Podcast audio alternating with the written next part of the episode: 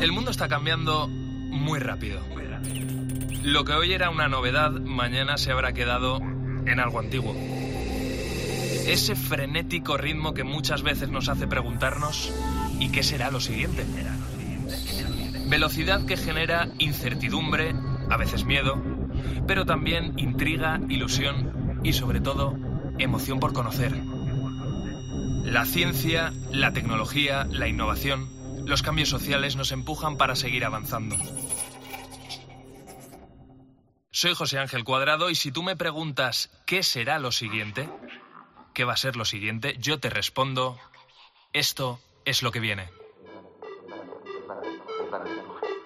Hoy mismo vamos a lanzar audiencia pública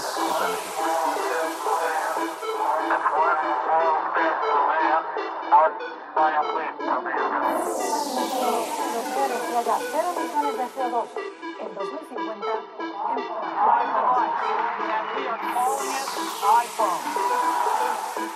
El comité ha llegado a una conclusión científica clara. Es una vacuna segura y efectiva.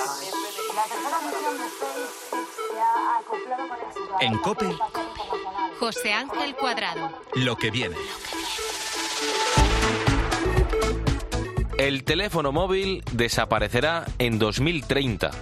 No es una ocurrencia mía, son palabras literales de Nishant Batra, que es el director de estrategia y tecnología de Nokia. Para el 2030, ojo que quedan menos de siete años. Siete años es nada. ¿Y tú? ¿Tú qué crees? ¿Van a desaparecer? Yo soy Álvaro Sáez. Hoy en lo que viene nos detenemos en ese aparato sin el que nunca sales de casa, ese que usas para todo menos para llamar por teléfono, desde donde pagas las cuentas, desde donde enciendes la luz de la habitación, incluso arrancas el coche. Es lo primero que ves cuando te despiertas y lo último cuando te acuestas. Es un objeto que tiene más de 6.000 millones de réplicas en todo el mundo y cuya industria genera miles y miles y miles y miles de millones de euros en todo el mundo. Hoy en lo que viene hablamos del futuro del teléfono móvil. Lo que viene.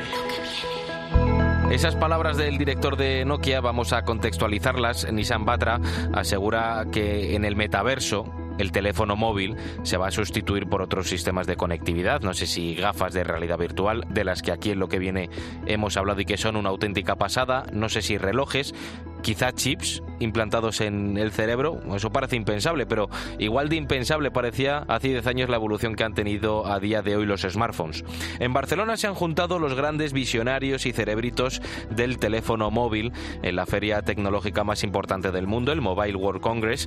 En total, 80.000 personas. En ese congreso, por supuesto, ha estado representado la cadena COPE. Jorge Montero es el jefe técnico de Apsi de Media, el grupo de comunicación que lidera COPE. Ha ido allí a descubrir las tendencias en cuanto a la conectividad se refiere, a las telecomunicaciones, etcétera. Oye, Jorge, cuéntame qué es lo que más te ha alucinado del mobile. Hola Álvaro, ¿qué tal? Pues la verdad que me resultaría difícil decirte qué es lo que más me ha alucinado del, del mobile. Hay muchas cosas alucinantes, que duda cabe. La verdad es que aquí se ven cosas eh, muy sorprendentes en cuanto a los dispositivos, móviles eh, chulísimos, con pantallas eh, impresionantes, móviles que se doblan, que parecen un libro, eh, ves luego displays también tremendos de, de- de- de televisores, ves eh, sensores biométricos, eh, relojes, eh, relojes dedicados a, a captar un montón de parámetros o gafas de realidad virtual, ves muchos dispositivos, pues eso, que, que- que interactúan con el usuario y el- con una evolución clara de toda la electrónica. Lo que me alucina precisamente es eso, ¿no? Cómo estamos en un momento que tecnológicamente confluyen todas esas cosas y una feria como que venía siendo muy tradicional hace muchos años, dedicada a, la telefonía móvil, donde se veían fundamentalmente pues teléfonos, equipamiento para redes móviles, pues antenas, estaciones base y demás, muy especializada, cómo se ha ido con los años. Pues abriendo y dando paso a la, convergencia de un montón de cosas que al final se centran más en el servicio final, en la aplicación final hacia los usuarios, que, que- que- que en cada una de las partes individualmente, ¿no? Por eso es lo que más me, tecnológicamente me llama la atención, ¿no? El momento que vivimos, en que tenemos unas posibilidades eh, tremendas y todavía que una capacidad de crecimiento, pues brutal. Gracias, Jorge. Y allí, al mobile, nos hemos ido a preguntarles a los asistentes por dónde pasa esa innovación en este artilugio que no para de cambiar. Serán teléfonos con pantallas desplegables, con un estilo más futurista y mm, con pantallas que llegan incluso a doblarse por la parte posterior del, del teléfono. Por lo que está tirando todo el mundo es pantalla grande y yo no creo que las pantallas flexibles en el estado en el que están ahora vayan, vayan a cuajar bien. A lo mejor pantallas enrollables en un futuro sí, pero de momento veo que será móvil todo pantalla, sin bordes y cuatro cámaras detrás. Sí, yo creo que, como decía mi compañero, sería más con pantallas eh, así más grandes y también puede que transparentes, y- pero aún le quedan unos años. Yo creo que llegará un momento en el que los ordenadores se suprimirán, desaparecerán y tendremos que trabajar todo con el teléfono. Llegará un punto en el que tele- en el teléfono será imprescindible para hacer cualquier cosa. Eh, cocinar, hasta yo que sé, hacer la cama, cualquier cosa podrás manejarlo ya con el teléfono. Si ya estamos llegando al punto en el que tú coges el teléfono y puedes programar o puedes ver tu cámara de seguridad o puedes configurar incluso tu air fryer o lo que necesites, yo creo que ya llegará el momento en el que para todo lo vamos a tener que usar. Para todo. Bueno, como ves, cada uno tiene una opinión al respecto, pero la realidad es que todos aseguran que sí o sí va a cambiar de manera radical. Si hay un gurú en nuestro país que sabe de esto, ese es Ángel Barbero, te lo presento, es profesor de EAI Business School, es el director de estrategia e innovación de Nativo. Ángel, bienvenido a lo que viene. Muchas gracias, encantado, además de escuchar toda esta introducción. Oye, tú estás al tanto de todas esas tendencias en, en los smartphones. Yo creo que el que vaya a cambiar ya es una realidad, pero la pregunta es ¿Se espera una gran revolución en cuanto a la telefonía móvil?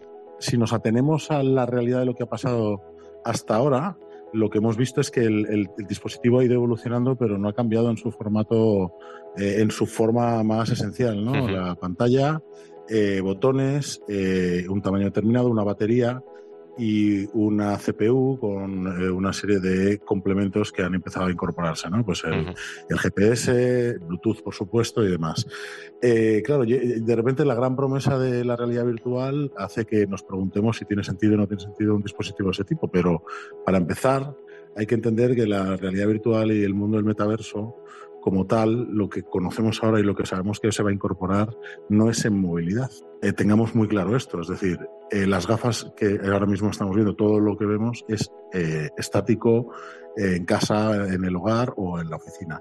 Es decir, que el contexto de uso del móvil va a seguir siendo igual, en movilidad, en la calle, en el transporte, en movimiento o en sitios que no son nuestra casa o un sitio propio, ¿no? Con lo cual, eh, no va a haber una sustitución y además no va a aparecer algo que se cargue algo tan importante como la pantalla y como los elementos básicos que tenemos ahora mismo de conectividad, Bluetooth, GPS y demás. Otra cosa es lo que vaya apareciendo nuevo. Vamos directamente, Ángel, si quieres, con el diseño, con la apariencia física del teléfono móvil del futuro. ¿Cómo crees que va a ser el móvil del futuro? Pues eh, el- el- yo siempre además intento responder esto como casi lo haría un gallego, ¿no? Depende. Eh, la, el- utilización de, todas esas cosas, pues una pantalla plegable tiene una, una utilización y un sentido muy específico para un contexto de usuario que necesita llevarlo de una manera determinada, que necesita tener poco espacio pero luego convertirlo en más. Pero hemos visto, si, si nos atenemos también al tamaño de las pantallas, hemos visto que estamos llegando al límite de la, de la usabilidad con la mano. Seguimos teniendo teléfonos con un entorno de pantalla relativamente cercano, entre 5 pulgadas más o menos, y porque en, en definitiva, mientras tengamos pantallas táctiles, necesitaremos una pantalla que nos permita llegar con el dedo a prácticamente todo, cogiéndolo con una sola mano. Eh, la voz todavía no se ha instaurado del todo. Casi nadie le habla al móvil para hacer cosas, salvo cosas puntuales. Los asistentes personales que podrían sustituir métodos de entrada como teclados o la propia pantalla táctil no se han consolidado tanto como para que ya empecemos a pensar en cepillarnos esa parte y demás. Pero el formato, el diseño, en mi opinión, va a seguir siendo el mismo y lo único que van a ir es incorporándose eh, muchas cosas que de hecho casi no veremos por fuera, sino que estarán más dentro del móvil. Ujú. Eh, lo has dejado yo creo que bastante claro. Tú no estás en la misma sintonía que Nissan Batra, el director de estrategia y tecnología de Nokia, que auguraba que en el año 2030 el fin de los smartphones. Esa misma pregunta la hemos lanzado en el Mobile World Congress. Eh, yo me imagino un móvil tipo holograma, siempre me lo he imaginado así. En plan, que tú abras como un, un chip o algo y te salga ahí un, un holograma en 3D y tú lo puedas tocar en plan táctil. O sea, hace muchos años que estamos como estancados en la misma forma de teléfono. Neuralink es un proyecto que pretende sincronizarse con nuestros pensamientos directamente desde el cerebro. O sea, es un implante cerebral Y claro, el móvil como lo conocemos ahora, si esto llega a desarrollarse, puede tener los días contados. Pues yo creo que físicamente eh, sigue siendo el mismo que hace muchos años, ¿vale? Entonces sigue siendo un aparato que llevas en el bolsillo y tal. Y es probable que en un futuro eso, esa, esa parte física no, no exista como tal. Yo como aparato sí, integrado en las cosas que llevamos comúnmente en el día a día, o bien en nuestro reloj que ya ha empezado, o en la ropa o en otros elementos, de manera que no sea un elemento físico diferenciable, sino que sea simplemente un servicio integrado dentro de lo que llevamos encima normalmente. Hay gente que dice que sí, hay gente que dice que no, quizá en el año 2030 no, pero más adelante sí. Eh, Ángel, si tuvieras que imaginarte por qué sería sustituido el teléfono móvil, ¿tú qué crees? ¿Por hologramas, por gafas, por relojes? Eh, yo creo que definitivamente por algún sistema de visión que se superponga a nuestra, que puede ser gafas o pueden ser lentillas, que por ejemplo Google tiene una patente y otras empresas de lentillas que te, te permiten proyectar en la visión eh, elementos que se sincronizan desde el móvil. Pero ojo, aquí hablamos de que estamos hablando solo de la visualización.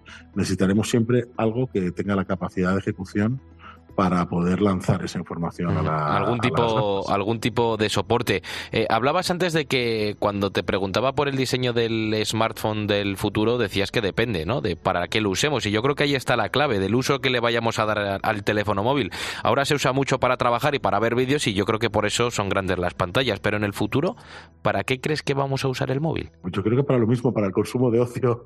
Otra cosa es que el ocio vaya cambiando. Seguramente más juegos de lo que hay hasta ahora eh, pero el consumo de, contenido, sea en el ámbito del ocio como también en el trabajo, y aquí hablamos de mensajería, hablamos de conexión y de, y de, con otras personas, con lo cual, pues redes sociales, etcétera, eh, y por supuesto eh, todo el multimedia que estamos eh, consumiendo a día de hoy, que es música, vídeos y demás. para, yo creo que eso es lo que es lo que empuja la evolución del móvil, lo que ha hecho el móvil tal como lo vemos ahora mismo, y en el fondo el contenido y los servicios que hay dentro del móvil van a definir el formato del móvil. Y en ese sentido vamos a seguir consumiendo mucho ocio ocio en contextos de nuestra vida cada vez más amplios, porque eh, hace, hace, no más de cinco o seis años era impensable ver una serie en el autobús, por ejemplo, o en un banco, en un parque, y ahora mm, lo podemos hacer en cualquier sitio, con lo cual el consumo de contenido eh, es el principal motor y ahí yo creo que la evolución del ocio hacia contenidos cada vez más potentes, probablemente en un momento determinado con sonidos cada vez más, más completos, eh, tres dimensiones, eh, el vídeo de más calidad. Pero la realidad es que también el ser humano, bueno, es decir, llega un momento que las 8K no nos percibimos prácticamente. Con lo cual, el límite de las especificaciones, pues eh, será también el límite del ojo humano siempre va a depender del uso de casos muy concretos. Recuerdo, estamos hablando con Ángel Barbero, profesor de EAE Business School, director de Estrategia e Innovación en Nativo, empresa de marketing y tendencias digitales. Mencionabas antes la palabra 5G. De eso quiero hablar contigo, de la conectividad en mi móvil. No sé si en el tuyo también, supongo que sí, si te dedicas a todo esto. Pone 5G, ya. Yo antes tenía el 4G y sinceramente aún yo no he notado una gran diferencia sí que a lo mejor va un poquito más rápido en algunas cosas, pero ya te digo que no me ha mejorado mucho la vida el que ponga 5G en vez de 4G.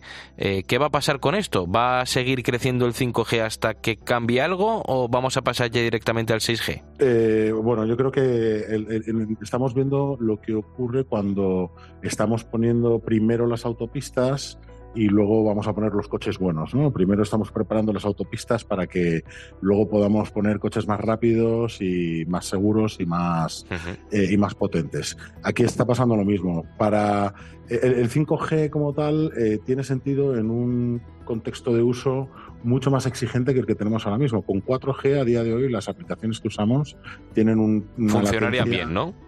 Funcionan bien, tiene una latencia asumible. Los usuarios estamos acostumbrados a esperar un poco en streaming para que se cargue algo, pero ahora mismo podemos hacer videoconferencias con una con una calidad y una latencia muy pequeñas con 4G. Es decir, la red de ahora soporta las aplicaciones de hoy en día. 5G lo que nos va a permitir es tener nuevas aplicaciones y ahí podemos ver, por ejemplo, nos podemos ir a teleasistencia o telemedicina en la que tienes que mover grandes datos en muy poco tiempo y sobre todo en tiempo real porque eh, así lo requiere la inmediatez, o por ejemplo en el ámbito industrial, o en, es decir, que el 5G va a tener muchas aplicaciones cuando haya, cuando haya servicios que requieran cero latencia y un volumen de, mm, comunicación de datos mucho más amplio. Y ahí sí que podemos estar hablando de que con 5G, por ejemplo, sí se puede habilitar un, eh, poder manejar entornos virtuales en el móvil eh, o desde el móvil en unas gafas eh, con cero latencia, que eso es lo que... Es decir, que 5G tendrá sentido dentro de uno o dos años cuando empiecen a aparecer aplicaciones que aprovechen las características de 5G. ¿Y para el 6G cuánto queda? Yo, en mi opinión, para 6G queda todavía bastante tiempo porque, porque tenemos que entender que el 5G cambia mucho el paradigma de, consumo de datos y de, y de, conexión del móvil. Es decir, la inmediatez, la latencia casi eh, eh, inexistente y poder mover grandes volúmenes de datos eh, cambia, o sea, aumenta las posibilidades del móvil. Pero la realidad es que todavía mm, las empresas y las organizaciones no saben hasta qué punto van a poder utilizarlo. Ahora empezamos el ciclo de empezar a construir aplicaciones que aprovechen 5G para hacer algo más de lo que hacemos ahora mismo, para hacer algo más que vídeo, para hacer algo más que streaming, para la videoconferencia, para... Es decir, que ahora mismo el consumo de contenidos es el que tira de la red, probablemente en el futuro, por supuesto, habrá contenidos, pero habrá otros contenidos. De hecho, siempre nos ha eh, eh, hemos visto cómo eh, la calidad del vídeo ha ido subiendo. Antes teníamos 320, luego 400, luego de repente 4K, de repente 8K. en un móvil 8K no tiene mucho sentido porque realmente no ves la diferencia. Así que la exigencia del contenido multimedia no necesita 5G a priori tendría sentido si yo mañana meto pues, sistemas interactivos a la vez que estoy viendo una película. Eh, puedo comentar con varias personas. Es decir, tenemos que pensar en casos de uso en situaciones que todavía no, se han dado. ni siquiera pensado, ni se han dado, ni se han pensado, ni las empresas están preparadas para aprovecharlo. Supongo que todo esto requerirá tiempo de ir acomodándose e ir descubriendo las posibilidades que nos ofrece el avance de, de la tecnología y todo eso será lo que venga. Ángel Barbero, una de las personas que mejor se imagina el futuro, profesor de EAE Business School, director de estrategia e innovación en Nativo, empresa representada en todo el mundo y que lidera el marketing y las tendencias digitales. Gracias por estar aquí con nosotros imaginándote el futuro en lo que viene. Gracias, ha sido un placer. Yo siempre encantado de estar elucubrando sobre ello.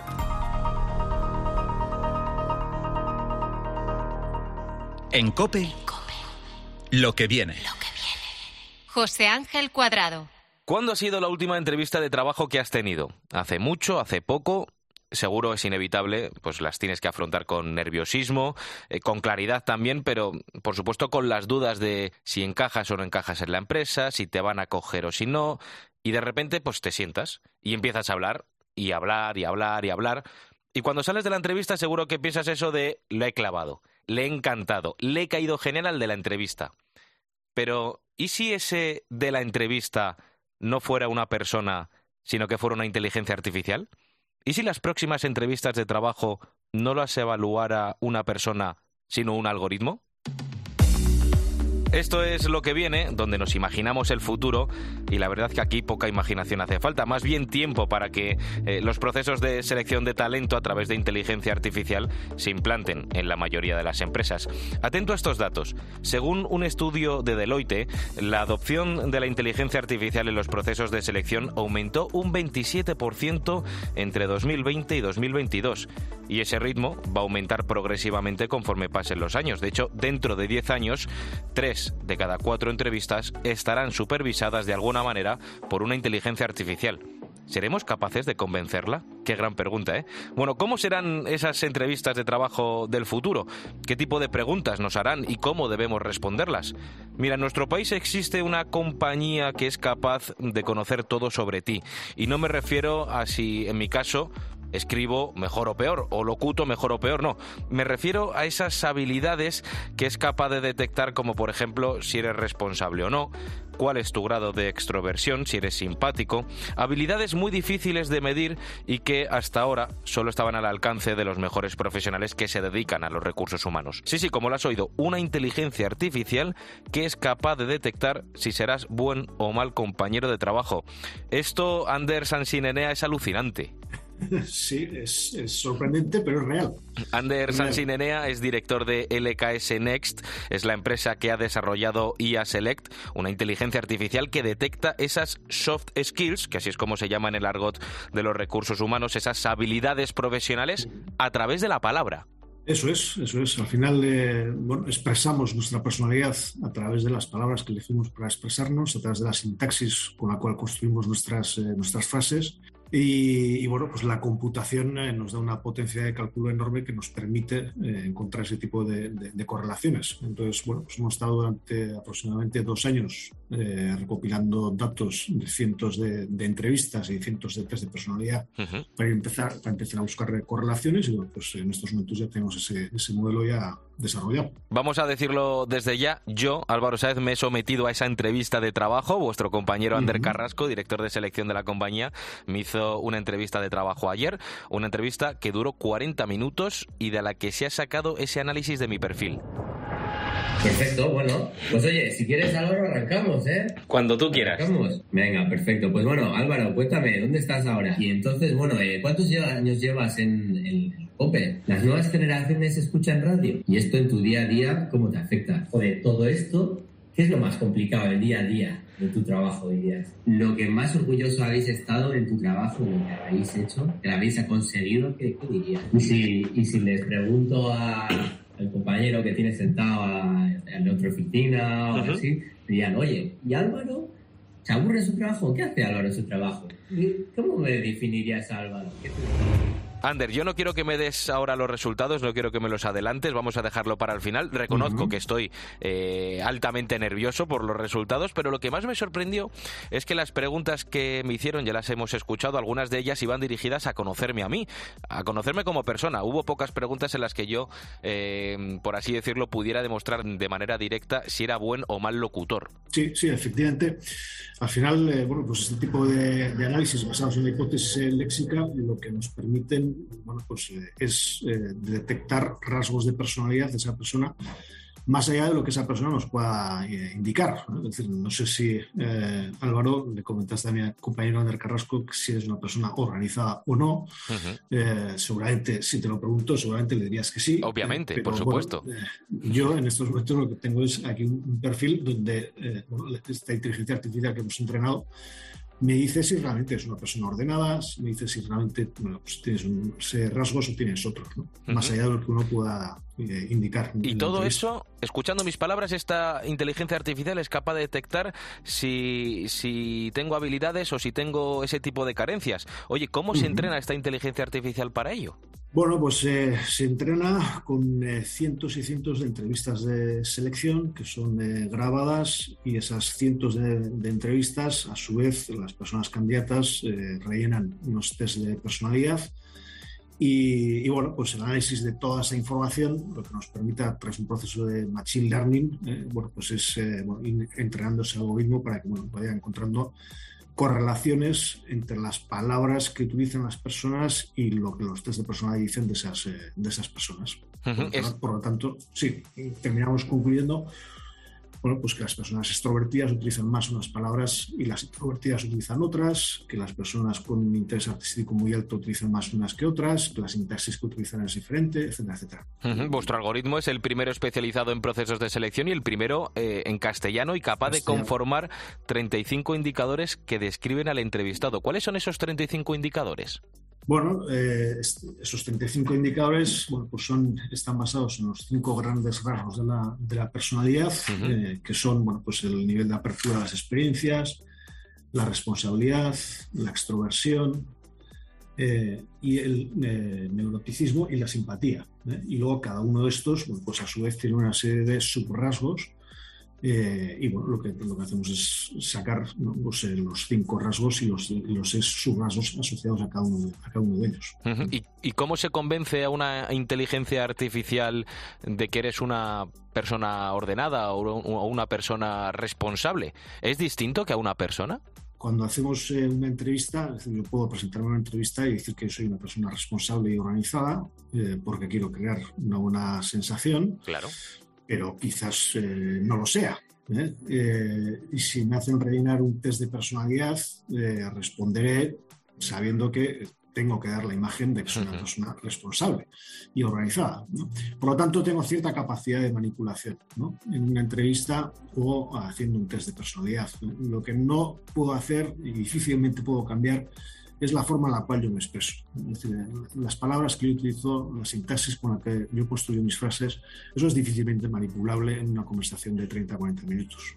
Y esa es la información que, que nos da esta, esta inteligencia artificial que utilizamos bueno, pues para que nos ayude a tomar las decisiones más, más correctas. Estamos hablando con Anders Sansin Eneas, director de LKS Next, esa empresa que ha desarrollado una inteligencia artificial, IA Select, que se llama, y es capaz de detectar uh -huh. esas habilidades profesionales como la responsabilidad, la organización, el compromiso, etcétera. Por tanto, por lo que me cuentas, Ander, a mí me entra la duda de si las inteligencias artificiales como esta serán capaces de quitar el trabajo a las personas que se encargan de los procesos de selección ahora.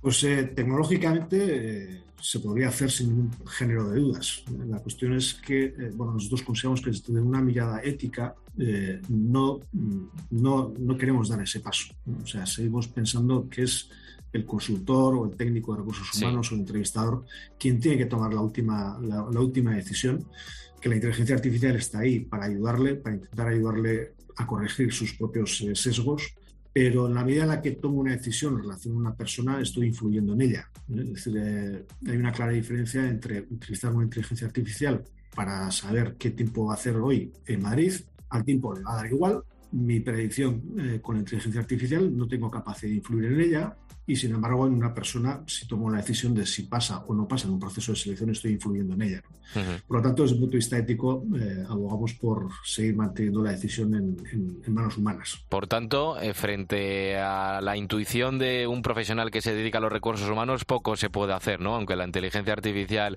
diga cosas eh, radicalmente distintas, hombre, es una llamada de atención para ver si ha influido en ti algún sesgo, pero eh, siempre va a prevalecer la opinión de las personas frente a la de la máquina, ¿no?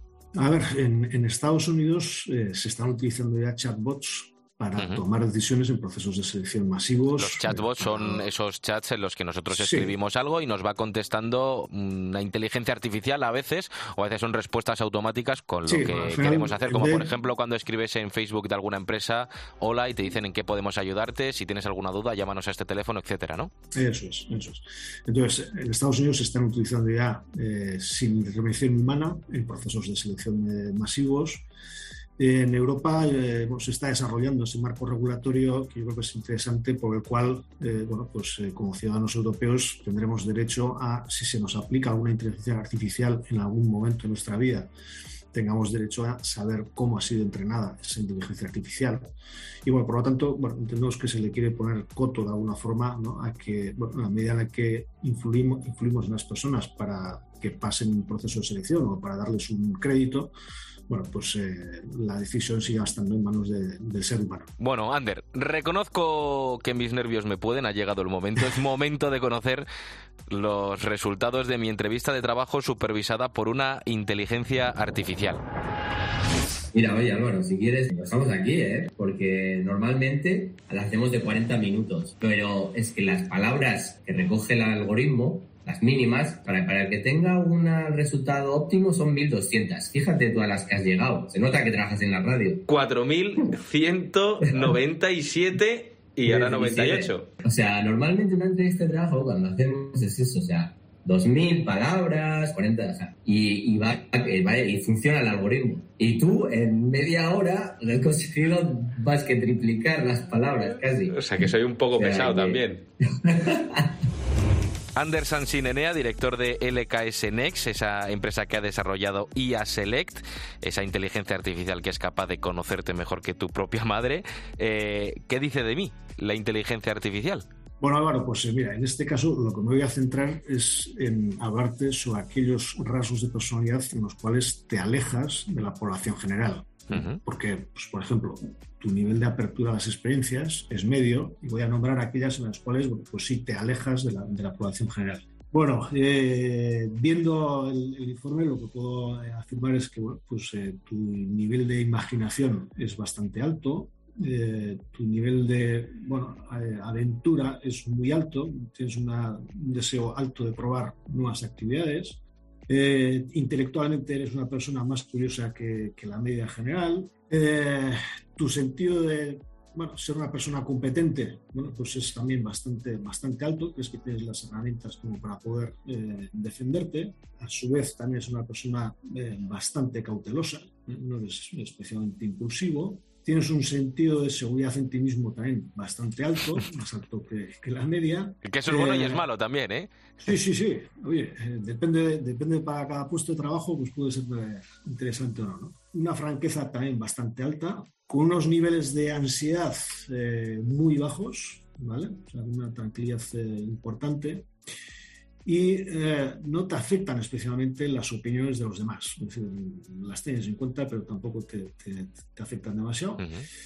Eh, y un nivel de impulsividad eh, muy bajo a la hora de tomar decisiones. Y ya por último, con un nivel de vulnerabilidad al estrés bastante bajo.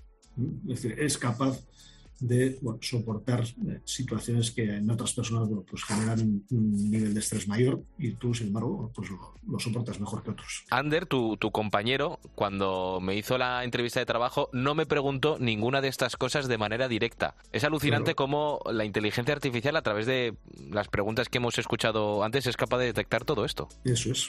Eh, es- es- esa es la, la- bondad de esto. ¿no? Y, y bueno, en estos momentos, pues en algunas de las empresas en las cuales estamos eh, trabajando, lo que hemos hecho ha sido pedirles a ellos que nos ide- identificaran, indicaran qué trabajadores eran los, eh, los mejores en un puesto de trabajo en concreto y los hemos entrevistado con, la- con IA Select y hemos sacado pues, qué rasgos eh, tienen en común y en estos momentos están utilizando ese patrón de personalidad como predictor Ujú. a la hora de poder incorporar eh, personas. ¿no? Pues así es como funciona IA Select, esta inteligencia artificial que evalúa a las personas que están buscando trabajo, que a mí me ha evaluado y podemos decir que me ha puesto buena nota, ¿no? Sí, sí, sí, diría que sí. Diría- diríamos que sí. Anderson Sinenea, director de LKS Next, empresa que ha desarrollado IA Select, esa inteligencia artificial que detecta las soft skills, esas habilidades profesionales a través de las palabras. Gracias por hablarnos de cómo serán los procesos de selección en el futuro, Ander. Muchísimas gracias a vosotros, Álvaro. En Cope, lo que viene. José Ángel Cuadrado.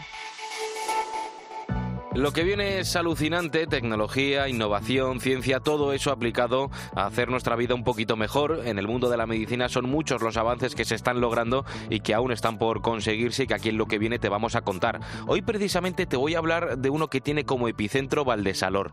Puede que no te suene, es normal porque es una pedanía de apenas 560 habitantes en la ciudad de Cáceres. Una pedanía que, ojo, ha logrado estar en el centro del mapa porque allí se han hecho la siguiente pregunta.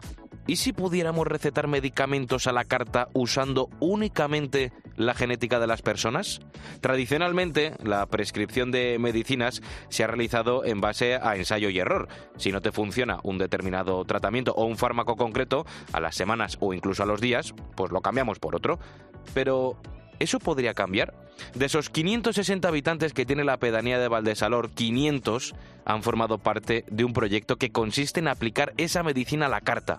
Estudian la genética de los vecinos para luego recetar acorde a ella. Uno de los vecinos que ha participado en el proyecto es Gaspar Morato. Evidentemente, a esas cosas nunca se le dice que no, porque siempre es en bien de primero tuyo y después incluso hasta de tu, y de tu familia. O sea que sí, accedí que me hiciesen el estudio genético. Ahora, dos meses después, le han dicho que se encuentra perfectamente, que no tiene que preocuparse, pero que es genéticamente propenso a tener que usar Sintrón en el futuro. Además, le han indicado que si tuviera que tomarlo, tendrían en cuenta su componente genético a la hora de la receta. Te cae un poco de sorpresa porque ahora, ahora realmente está, está sano y estás bien, ¿no? Pero bueno, es a lo que me refiero. En, en un futuro, pues te dirán, pues este es el medicamento mejor para tu, tu problema que, que un genérico o algo que se dé normalmente. De esta forma, la genética, como has escuchado, ayuda a saber si un tratamiento o un fármaco concreto va a ser efectivo y seguro. Esta pedanía de Valdesalor no es el único punto en el que se está realizando este proyecto, lo están llevando a cabo desde el Servicio Extremeño de Salud y ya hay estudiadas casi 4.000 personas de la comunidad autónoma. El doctor Adrián Llerena es el coordinador de este proyecto y nos explica qué tiene que ver la genética en todo este proceso farmacológico. Nivel regulatorio, en la Agencia Europea del Medicamento, la española, en sus recomendaciones de uso, más del 50%, en torno al 55% de los medicamentos que prescribimos cada día en la práctica clínica tienen, o sea, ya tienen en su regulación, es decir, ya conocemos información genética que bien utilizada nos podía permitir prevenir reacciones adversas o fallo en, la respuesta. Mira, para que te hagas una idea de lo que se puede llegar a conseguir, de lo bueno que puede ser lo que venga, solo en la Unión Europea, donde hay un gran control, ojo, sobre los efectos secundarios, y no te estoy hablando de países con sistemas sanitarios muy deficitarios, 128.000 muertes al año y hasta el 9% de los ingresos hospitalarios se producen por esas reacciones adversas a los medicamentos.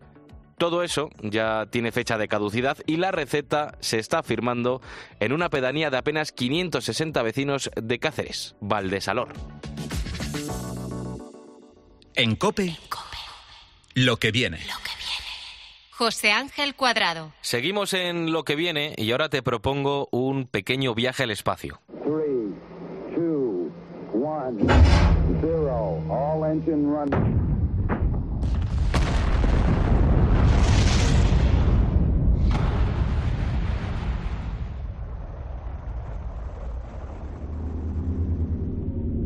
esto reconozco que es esto es inmenso, esto es infinito. También es precioso, ¿eh? de todo hay que decirlo, pero que ni la inmensidad ni la belleza nos impida hablar de un problema serio que ocurre aquí arriba. A mi alrededor no para de haber pequeños objetos que sin duda están ensuciando el ambiente y ojo que son bastante peligrosos. Te hablo de la basura espacial. Es uno de los grandes problemas no solo del ecologismo del futuro, sino también, quién sabe, de la carrera espacial. La basura espacial engloba, para que te hagas una idea, cualquier pieza o cualquier resto que ha dejado el ser humano en el espacio y que tiene origen en la Tierra. Estos desechos espaciales pueden ser tan grandes como, por ejemplo, un satélite inactivo, uno que, por ejemplo, veo ahí a lo lejos, que fíjate, hasta tiene la etiqueta de la Unión Soviética, o algo tan pequeño, tan, tan pequeño como estas piezas que están pasando a mi alrededor y que apenas tienen el tamaño de una escama de pintura. De hecho, atento a este dato, una vez al mes, la Estación Espacial Internacional tiene que cambiar su órbita para evitar colisiones con la basura espacial. En la actualidad, según la Agencia Espacial Europea, la cantidad estimada de basura que orbita en la Tierra supera los 130 millones de objetos de entre un milímetro y un centímetro de tamaño. ¿Y qué vamos a hacer con todo esto? Bueno, el problema está aquí arriba, a la vista está, pero la solución pasa por la Tierra, así que vamos a volver a la Tierra para averiguarlo.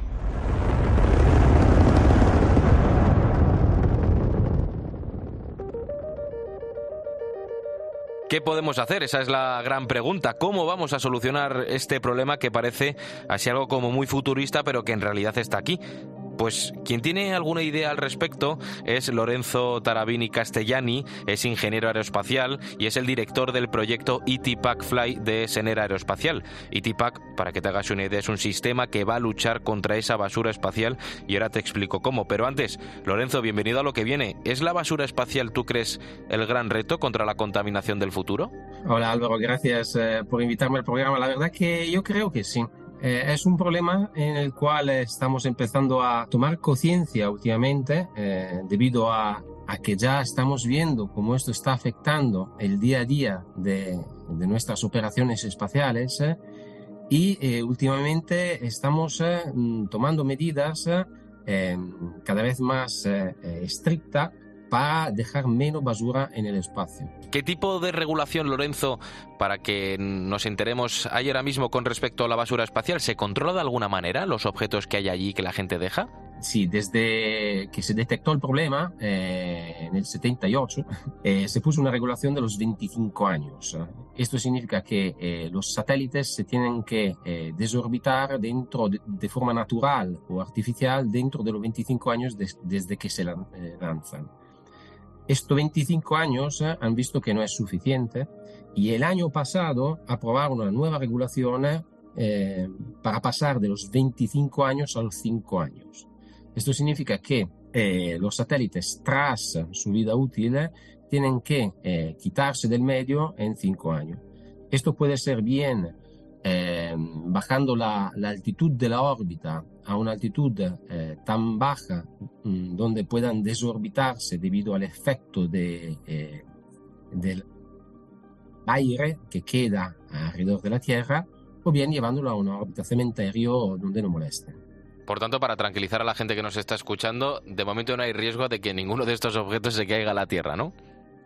No, de, de- de hecho, para desorbitarlo, nosotros lo hacemos eh, caer en la. en- en- en- en- eh, mandamos, eh, le mandamos un, un telecomando para que esto hagan una maniobra eh, para que caigan en la Tierra y se desintegren en la atmósfera.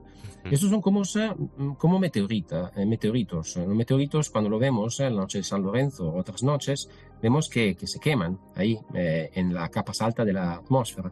Esto pasa lo mismo con los satélites pequeños. Para los satélites más grandes, la cosa es más complicada porque necesitamos hacer una maniobra activa y normalmente se desorbitan eh, en el Pacífico Sur, que es la zona más eh, despoblada de toda la, la Tierra, que es un poco el vertedero de los satélites. Ba- básicamente, esa es una de las soluciones que se proponen, la que proponéis vosotros en eh, Sener Aeroespacial junto con la Universidad Carlos III de Madrid. Habéis desarrollado ETPAC, que así grosso modo, y para explicarlo de manera sencilla, es un sistema que permitiría a los sistemas, a los satélites, descender sin utilizar combustible para regresar a la atmósfera, donde se desintegrarán sin suponer peligro alguno para la Tierra ni para ninguno de nosotros. Correcto, correcto. Eh, ¿El problema cuál es? El problema es que eh, cuando lanzas un un satélite, si el satélite eh, falla en órbita, y esto suele pasar mucho, este satélite se queda ahí como un zombie. Y este satélite zombie, impactando con otros satélites, se fragmenta y genera una nube de metralla. Eh, estos objetos viajan a esta, esta velocidad es descomunal de 10 kilómetros al segundo. Cuando consideras que el, eh, la bala de un cañón viaja a un kilómetro al segundo, 10 kilómetros al segundo es mucho. Sí. Por lo tanto, cualquier objeto que impacte contra un, satélite o contra la Estación Espacial Internacional eh, tiene un poder destructivo que es eh, eh, abrumador. Y por lo tanto, eh, el- la, la solución que se, que se propone eh, de parte del escenario espacial eh, y la Carlos III es la de eh, dotar cada uno de los satélites que se lance al futuro con un pequeño dispositivo eh, que sea como un ancla, un, eh, que permita desorbitar el satélite eh, en el momento en el cual el satélite acabe su vida útil. Por tanto, por lo que me cuentas, para que todo esto funcione, los satélites tendrán que tener ya incorporado ese sistema que estáis desarrollando. ¿O se puede hacer también con satélites ya viejos que estén ahí desde hace ni se sabe? Como ese que me he encontrado antes de la Unión Soviética. Eh, con ese mismo eh, eh, había que darle servicio. Entonces, eh, la, la solución es mucho más complicada, ¿no? Porque para retirar basura espacial hace falta lanzar una misión que sea eh, que pueda acercarse a este satélite que está fuera de control, entonces está dando tumbo, y eh, de alguna forma atraparlo y poder desorbitarlo. Nuestro sistema también funcionaría en este caso, pero eh, faltaría toda la parte de, de atrapar, digamos, el satélite muerto, que es una parte muy complicada y, y que va- y llevaría mucho más desarrollo. Ujú, Por tanto, Ahora nos conformamos con eh, eh, conseguir retirar eh, los satélites eh, que entren en avería y todas las partes de eh, trozos de cohetes eh, que no se retiran, porque cada vez que se lanza un cohete al espacio, se lanza un montón de basura. Sí. Hay todos los adaptadores de satélites eh, eh, o la última etapas de los lanzadores que muchas veces se quedan en órbita. Claro. De hecho, desde el comienzo del aeroespacial hemos lanzado 6.250 satélites y eh, 2.000 de ellos siguen ahí afuera, que son un 32%. O sea, el 32% de, de lo que mandamos al espacio es, es basura. Sí, sí, sí. Desechamos el 30% de, de lo que invertimos en la misión espacial. Madre y mía. el problema es que eh, estos, eh, estos cohetes quedan con, eh, con eh, combustible que suele reventar en el espacio, haciendo explotar los cohetes. y esto genera más basura espacial. Madre mía. Los mismos satélites que se mueren tienen un problema normalmente con las baterías que explotan, generando más basura espacial. Eh, todo este evento que llamamos evento de fragmentación eh, son lo que han generado desde el comienzo de la era espacial, cuando teníamos eh, un espacio impoluto, toda la basura espacial que teníamos ahí arriba. y tenemos estos 130 millones de objetos muy pequeños, por debajo de un centímetro, pero tenemos un millón de objetos entre un centímetro y 10 centímetros y unos 36.000 objetos más grandes de 10 centímetros que incluyen los cohetes y los satélites. Pues ese será un problema que tendremos que solucionar eh, en el presente. Es un problema del futuro que habrá que solucionar desde ya. Y en eso está Lorenzo Tarabini Castellani, director del proyecto ITPAC eh, de Sener Aeroespacial, ese sistema que lucha contra la basura espacial. Gracias eh, pues por alertarnos ¿no? de, de, esos problemas que se hablarán mucho en el futuro y que desde ya debemos tomar cartas en el asunto para solucionarlos. Un placer. En COPE lo que viene. José Ángel Cuadrado. Estamos llegando al final de lo que viene y antes de echar el cierre quiero que te quedes con este dato. Cada día, 830 mujeres de todo el mundo pierden la vida en el momento del parto. Qué pena. Pero esto es algo que también afecta a los bebés. Según UNICEF, 8 de cada 10 bebés eh, que fallecen al nacer se encuentran en África subsahariana y en el Asia meridional. Se trata de cifras muy elevadas y los principales motivos de estas pérdidas son la pobreza y la ausencia de muchos recursos sanitarios de calidad. Por eso son eh, muchos los médicos e investigadores que trabajan para acercar una mejor sanidad a estos países. Y en ello trabaja Carmen Salvadores, que tiene apenas 25 años, es una investigadora española que desde los 18 se encuentra estudiando en Londres. Es ingeniera mecánica y ahora está trabajando en un doctorado en la University College of London. El grupo con el que trabaja en el doctorado se unió a otro de ginecólogos para estudiar cómo ayudar a los médicos en los partos más complicados, pero sobre todo hacerlo de una forma barata.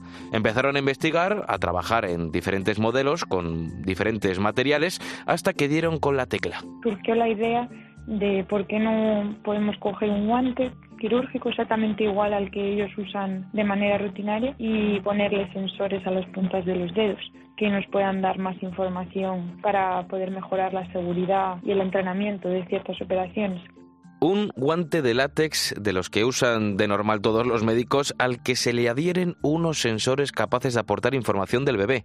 Así que, en plan investigación, el grupo de científicos con el que trabaja Carmen se centró en ese tipo de sensores. Mi supervisor se empezó a centrar en que diseñáramos diferentes tipos de sensores para médicos en el laboratorio y un grupo de nosotros pues nos centramos en sensores táctiles, sensores que pudieran dar información sobre la presión que se está ejerciendo o sobre em, diferentes propiedades del material que estamos contactando.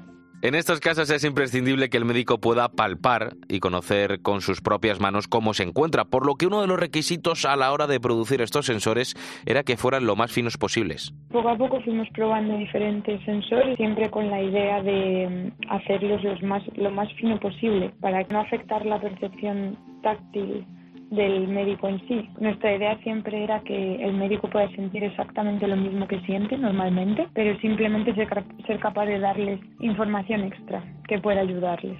Por eso desarrollaron estos sensores en forma de spray, una fina capa de un material con propiedades eléctricas que en función de la presión que ejerce el médico aportará una determinada información. De lo que se trata es de que el médico sepa cómo se encuentra el bebé dentro del útero en todo momento para evitar cualquier tipo de daño ni al niño ni a la madre. Lo cierto es que esta idea surgió por una necesidad que se encontraron en los hospitales de Inglaterra, pero que se podrá, ojo, implantar en hospitales de países en vías de desarrollo qué bonito. No solo por la comodidad del guante, sino también porque es extremadamente barato. donde más sería de ayuda sí que hemos pensado que serían países en vías de desarrollo, por eso también hemos dado mucha importancia a que sea muy barato y lo más simple posible en términos de su manufacturación. Entonces todos los materiales que usamos para el sensor en sí son menos de un dólar por, por guante.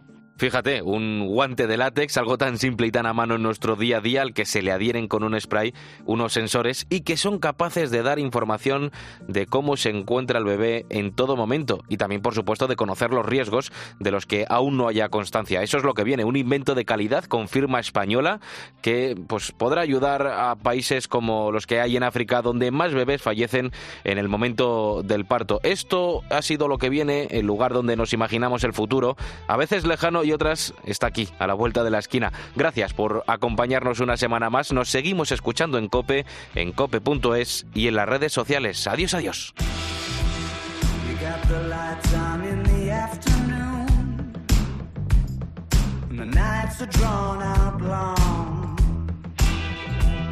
And you're kissing to cut through the gloom.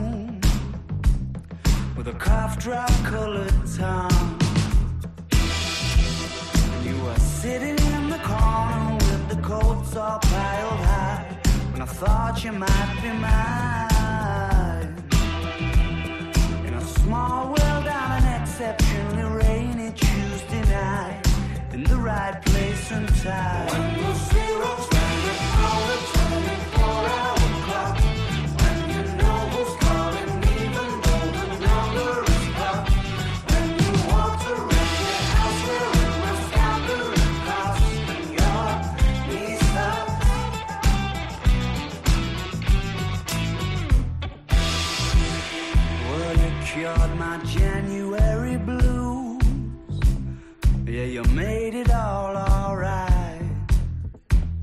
got a feeling I might have lit the very fuse that you were trying not to lie. You were a stranger in my phone book. I was acting like I knew, cause I had nothing to lose. When the winter's in full swing and your dreams just aren't coming true. Ain't it funny what y'all do?